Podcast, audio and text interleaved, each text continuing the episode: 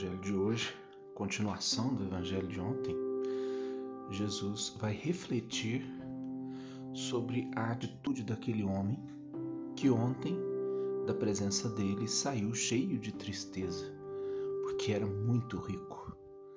Não foi capaz de abandonar né, as seguranças nas quais vivia, não foi capaz de abandonar a segurança que sustentava a sua vida e colocar a sua segurança em Jesus, ou seja, não foi capaz do passo na fé, não foi capaz do convite para viver debaixo da graça de Deus.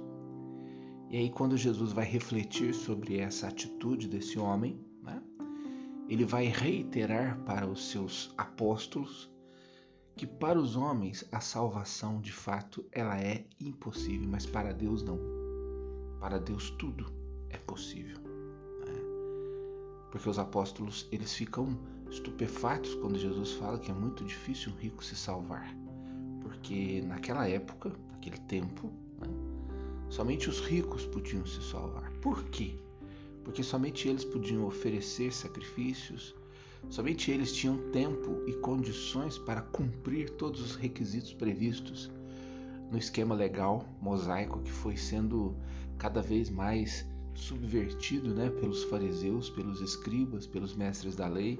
Somente os ricos tinham a capacidade de cumprir todos os requisitos que eram impostos pela religião judaica.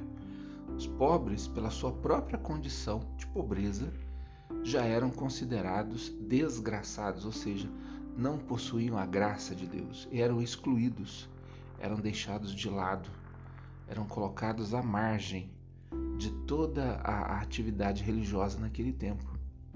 Então, quando Jesus vai dizer que um rico dificilmente se salva, os apóstolos ficam estupefatos, eles ficam até com medo e perguntam: então quem pode se salvar se eles, que podem cumprir com todas as obrigações religiosas, pelo fato de possuírem riqueza. Se eles que podem oferecer grandes sacrifícios no templo, podem oferecer grandes somas de dinheiro, né, para poder é, se eximir dos seus pecados, se eles não podem se salvar, nós então estamos dentro d'água, né?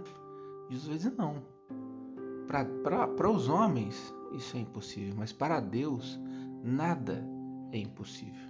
Ou seja, a salvação ela é graça, ela é dom de Deus.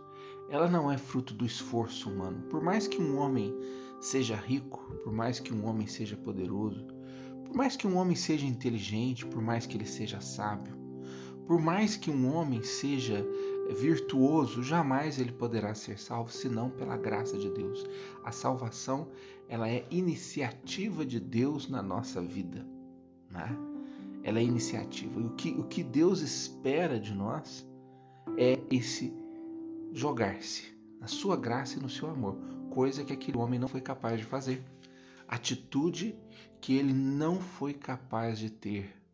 Né? Então, por isso que ele saiu cheio de tristeza, porque ele viu que ele não poderia alcançar o objetivo que Jesus lhe havia proposto, né?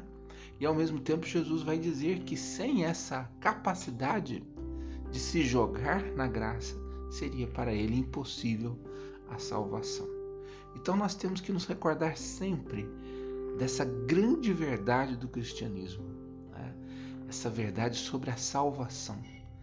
Por mais que o homem se esforce, por melhor que ele seja, por mais rico que ele seja, por mais virtuoso que ele seja, por mais caridoso que ele seja, se ele não confiar em Deus, se ele não colocar a sua confiança em Jesus, ele não será salvo, porque a salvação é a iniciativa de Deus para nós. Então nós temos que confiar, nós temos que nos abandonar em Deus, confiar na graça de Deus, no amor de Deus.